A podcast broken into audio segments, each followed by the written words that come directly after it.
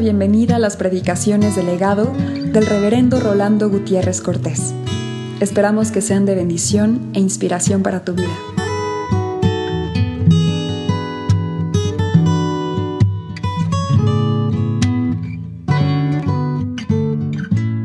Primera carta del apóstol Pablo a los Corintios, en el capítulo 3, que dice así. De manera que yo, hermanos, no pude hablaros como a espirituales, sino como a carnales, como a niños en Cristo. Os di a beber leche y no vianda, porque aún no erais capaces, ni sois capaces todavía, porque aún sois carnales. Pues habiendo entre vosotros celos, contiendas y disensiones, no sois carnales si andáis como hombres. En los hombres porque diciendo el uno, yo ciertamente soy de Pablo y el otro, yo soy de Apolos, no sois carnales. ¿Qué pues es Pablo y qué es Apolos? Servidores, por medio de los cuales habéis creído. Y eso según lo que a cada uno concedió el Señor. Yo planté, Apolos regó, pero el crecimiento lo ha dado Dios. Así que ni el que planta es algo, ni el que riega, sino Dios, que da el crecimiento. Y el que planta y el que riega son una misma cosa, aunque cada uno recibirá su recompensa conforme a su labor. Porque nosotros somos colaboradores de Dios y vosotros sois labranza de Dios, edificio de Dios. Conforme a la gracia de Dios que me ha sido dada, yo como perito arquitecto puse el fundamento y otro edifica encima. Pero cada uno mire cómo sobreedifica. Porque nadie puede poner otro fundamento que el que está puesto, el cual es Jesucristo. Y si sobre este fundamento alguno edificare oro, plata, piedras preciosas, madera, heno, hojarasca, la obra de cada uno se hará manifiesta porque el día la declarará, pues por el fuego será revelada, y la obra de cada uno que sea, el fuego la probará. Si permaneciera la obra de alguno que sobreedificó, recibirá recompensa. Si la obra de alguno se quemare, él sufrirá pérdida. Si bien él mismo será salvo, aunque así como por fuego. ¿No sabéis que sois templo de Dios y que el Espíritu de Dios mora en vosotros. Si alguno destruyera el templo de Dios, Dios le destruirá a él, porque el templo de Dios, el cual sois vosotros, santo es. Nadie se engañe a sí mismo. Si alguno entre vosotros se cree sabio en este siglo, hágase ignorante para que llegue a ser sabio porque la sabiduría de este mundo es insensatez para con Dios, pues escrito está, Él prende a los sabios en la astucia de ellos. Y otra vez, el Señor conoce los pensamientos de los sabios, que son vanos. Así que ninguno se gloríe en los hombres, porque todo es vuestro, sea Pablo, sea Apolos, sea Cefas, sea el mundo, sea la vida, sea la muerte, sea lo presente, sea lo porvenir, todo es vuestro. Y vosotros de Cristo y Cristo de Dios. Hablar de la libertad de conciencia teniendo como trasfondo el mensaje que Pablo da a los hermanos de Corinto, que estaban atrapados en tantas carnalidades, pero a quienes les habla de una manera directa, es proponernos hacer ver que la libertad de conciencia no depende de las circunstancias que nos rodean, sino de nuestra ubicación con el Señor para ejercer la vocación del ministerio al cual Él nos ha llamado, sabiendo que lo que Él ha puesto en nuestros corazones para hacer, Él lo sabrá bendecir de acuerdo al estadio que nos corresponda cumplir. A veces orar, a veces predicar, a veces cultivar, a veces sufrir, a veces gozar, pero en todo momento con una plena libertad de adoración, sabiendo que en todo momento Él es el que debe ser glorificado. Cuando nosotros pensamos en el término conciencia, lo pensamos de una manera muy sencilla. Tener conciencia es darse cuenta. Tener conciencia es percatarse de una situación determinada. Saber dónde se está. Saber qué implicaciones tiene lo que voy a decir, lo que voy a hacer, o lo que no voy a decir, o lo que voy a dejar de hacer. Tener conciencia, pues, es darse cuenta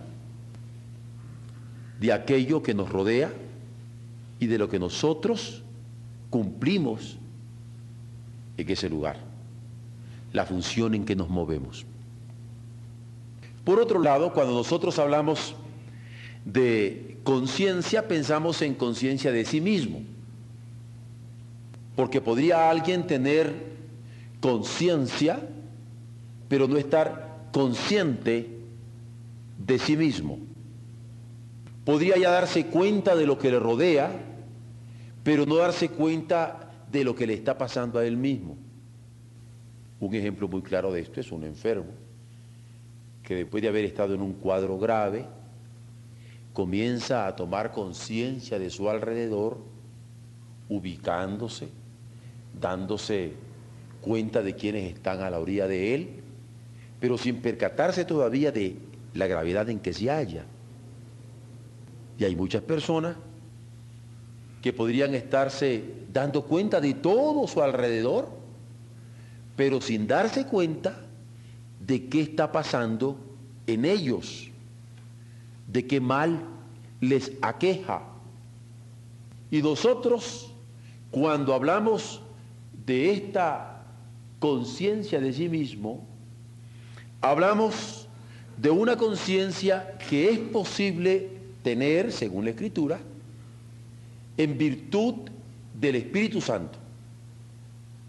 Porque así como la luz, al entrar en las tinieblas, lo ilumina todo, el Espíritu Santo, que es fundamentalmente amor, permite que descubramos en nuestro interior y en cada una de nuestras relaciones cualquier sombra de odio, de rencilla, de rencor, de celo, de contienda, que mostraría imperfecciones en la vida de amor. Es más, no solamente nos haría notar las imperfecciones en relación al amor, que debe ser la esencia que debe caracterizarnos, porque Dios es amor y nosotros somos creados a su imagen y semejanza, y cuando no vivimos en amor, estamos negando la esencia divina, sino que nos percataríamos en qué medida el pecado nos está cautivando, nos está inhibiendo de vivir la vida plena en el Señor. Y ser consciente de sí mismo, por eso, para el hombre, es ser consciente de su carnalidad, ser consciente de su pecado, porque la realidad natural en que el hombre se mueve, entre tanto, no está plenamente poseído del Espíritu Santo del Señor, es una realidad de pecado. Y cuando nosotros hablamos de libertad de conciencia, no hablamos de una abstracción que se define en un darse cuenta y ni siquiera en un darse cuenta de sí mismo, sino de una libertad en que el Espíritu Santo ilumina nuestra vida y nos permite darnos cuenta de nuestra propia situación. Y al darnos cuenta de ella, volver en nosotros mismos para buscar la ayuda de Dios para tener de parte de Él, por Jesucristo, el perdón de nuestros pecados. Es allí donde darnos cuenta de nosotros mismos vale por decir ubicarnos ante el Señor, ubicarnos ante nosotros mismos en relación a su imagen, ubicarnos ante los hombres que también han sido creados por Él y por lo tanto son nuestros hermanos. Pero también hablamos de una conciencia moral, de una conciencia moral que es algo más que un discernimiento entre el bien y el mal. Una conciencia moral que va más allá de la capacidad intelectual de distinguir entre lo que es bueno y lo que es malo. Porque si nuestra conciencia moral solo dependiere de nuestro intelecto que distingue, sería una conciencia muy limitada.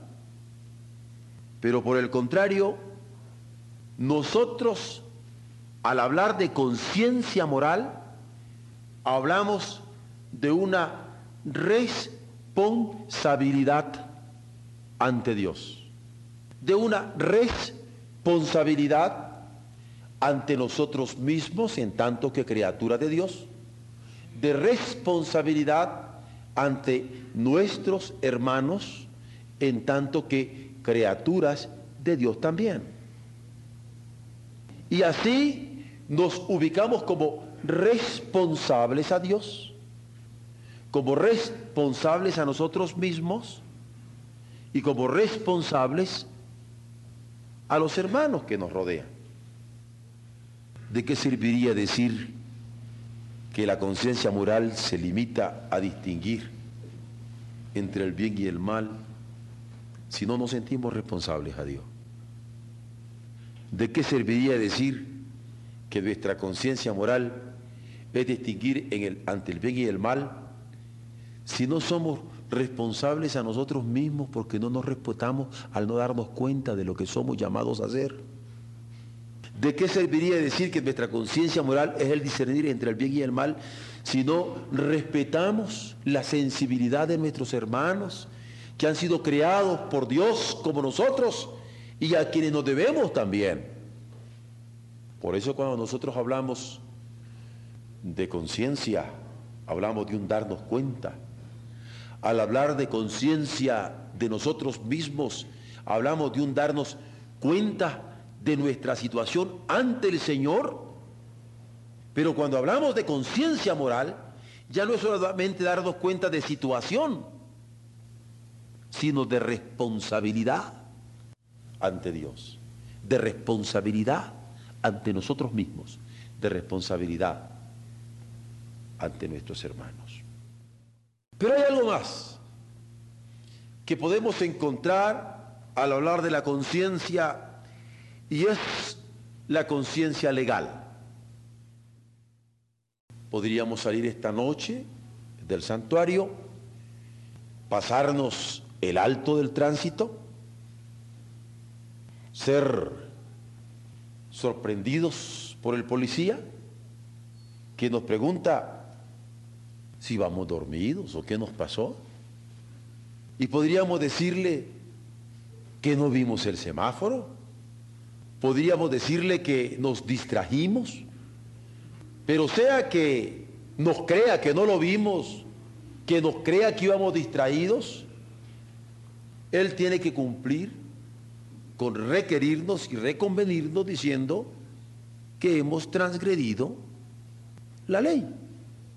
Porque todos estamos llamados a hacer un alto en determinado lugar, porque tenemos una responsabilidad de convivio urbano que está regido por leyes para que todos podamos vivir con una tranquilidad relativa. Esto demanda que cualquiera de nosotros que ande conduciendo un vehículo debe tener conciencia legal. Conciencia de que sepa o no las leyes, es responsable por ellas y ante ellas. Ahora, si no nos hemos dado cuenta, es decir, si no somos conscientes, si no nos hemos dado cuenta en nosotros mismos de la gran responsabilidad que es conducir en la ciudad, si no nos hemos dado cuenta de la gran responsabilidad moral que implique ser responsable no solamente ante Dios, ante nosotros mismos y ante nuestros hermanos, el policía se va a encargar de hacernos ver que somos responsables legalmente, nos va a dar un boleto y nos va a hacer ir a pagar la multa si es que nos va bien, porque podría ser un castigo mayor. Cuando nosotros hablamos de conciencia legal, quisiéramos también hablar de libertad de conciencia, porque queremos movernos con libertad, siendo conscientes de nuestros deberes legales. En la medida en que somos conscientes de la legalidad en que nos movemos, nos podemos mover con libertad. Nadie nos prohíbe conducir y conducirnos si lo hacemos de acuerdo a la legalidad en que nos estamos moviendo. Cuando nosotros hablamos de libertad de conciencia, entonces, estamos hablando de una responsabilidad de fondo ante Dios, ante nosotros mismos y ante nuestros hermanos, sea cuando estamos hablando de conciencia de nosotros mismos, cuando estamos hablando de conciencia moral o cuando estamos hablando de conciencia legal. Pero hay algo más. Porque nosotros vamos a hablar de conciencia teológica, porque sería insensato pensar que somos responsables ante nosotros mismos, o que somos responsables ante nuestros hermanos, o que somos responsables ante las leyes, pero no responsables ante Dios. Y ya la responsabilidad teológica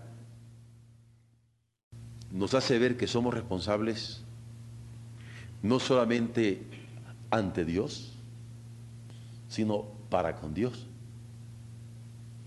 Porque ser responsable ante Dios podría ser una responsabilidad pasiva. Y siempre y cuando yo no tenga ninguna culpabilidad ante Él, me puedo sentir tranquilo y decir que duermo con la conciencia tranquila. Pero cuando nosotros nos damos cuenta de que somos responsables para con Él, porque nuestra responsabilidad tiene un fin para con Dios. El lenguaje cristiano de ser testimonio de lo que Él ha hecho en nosotros, por ejemplo. Entonces no nos podemos acostar con la conciencia tranquila al sacar las cuentas y decir, me acuesto bien Señor porque no te debo nada. Sino, perdóname Señor por aquello que no hice hoy y que debía haber hecho. Porque de acuerdo a la conciencia teológica, yo sé que debo proclamar el Evangelio, interceder por el mundo, ejercer con responsabilidad cada don que Él me ha dado para la edificación de su iglesia. En fin, pero no solamente ser responsable ante Dios y para con Dios, sino ser responsable con otros hermanos, porque el Señor en la conciencia teológica no quiere que yo actúe individualmente. Yo actúo con mis hermanos. Yo no puedo aparecer con una bandera de responsabilidad aislada y decir, Señor, yo cumplí. Si los otros te cumplieron, yo no sé, pero yo sí. ¿Cómo puedo estar contento yo de haber cumplido individualmente e ignorar el cumplimiento de mis otros hermanos? Ante el Señor yo soy responsable de cómo trabajo, de cómo laboro, de cuál es mi quehacer con mis otros hermanos. Y no solamente con los otros hermanos de una congregación local, sino de otras congregaciones locales. Y no solamente con las congregaciones de mi ciudad, sino con las congregaciones en el mundo. Iglesias que Él ha constituido por su gracia. Cuando yo rindo cuentas al Señor, he de rendir cuentas también por aquellos que en situaciones mucho, muy hostiles en el mundo contemporáneo están siendo testigos de la gracia de Dios ante situaciones duras en donde se están jugando la vida por el testimonio de Cristo. Y Señor, voy a decirle en mi oración, bendice el testimonio que imperfectamente, como hijos tuyos, en diferentes lugares del mundo, tus siervos hemos cumplido en este día. Sabiendo que unos siembran, que otros riegan, que unos cultivan, pero siempre es el Señor el que va a dar el crecimiento. Hoy por hoy, esta conciencia teológica nos hace mucha falta para saber en qué medida nuestra responsabilidad ante Dios, para con Dios, se entraña también en nuestra responsabilidad con otros hermanos. Pero si solamente fuera a caminar por la calle como en una grande procesión, levantando en alto nuestras manos para decir, que creemos en Dios Padre, Creador del cielo y de la tierra, y le vamos alabando por las calles, en conjunto todos los creyentes, no digo en una ciudad, sino por todos los caminos de nuestra América, esto sería sencillo. Pero cuando tenemos que estar actuando a conciencia limpia contra las fuerzas del mal, la cosa cambia. Porque a veces quisiéramos ser responsables individuales ante Dios. En nuestro testimonio ser responsables para con Dios. En nuestra labor codo con codo con los hermanos ser responsables con ellos. Pero nunca queremos ir contra la corriente cuando se hace necesario. Y en esta postrimería de siglo, no una, ni dos, ni tres veces, nos veremos obligados actuar contra circunstancias adversas al Evangelio de Cristo. Y más que nunca, hemos de ejercer con libertad de conciencia este ministerio de testimonio percatarnos que ser conscientes es darnos cuenta de.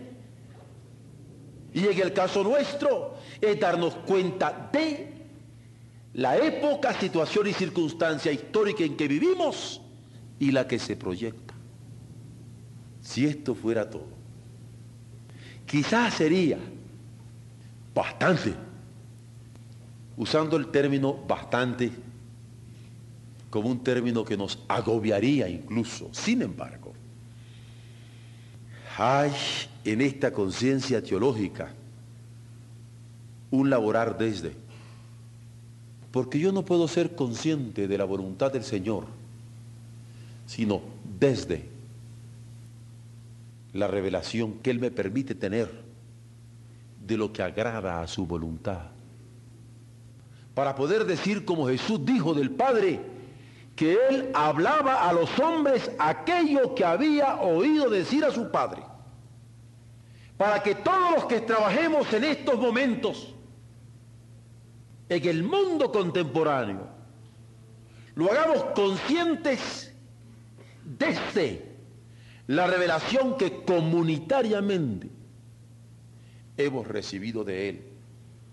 Porque al congregarnos en una y otra y otra congregación, en todos los ámbitos de la tierra, podemos estar en búsqueda, atentos a sintonizarnos con la voluntad del Padre para este momento actual y desde su revelación poder actuar.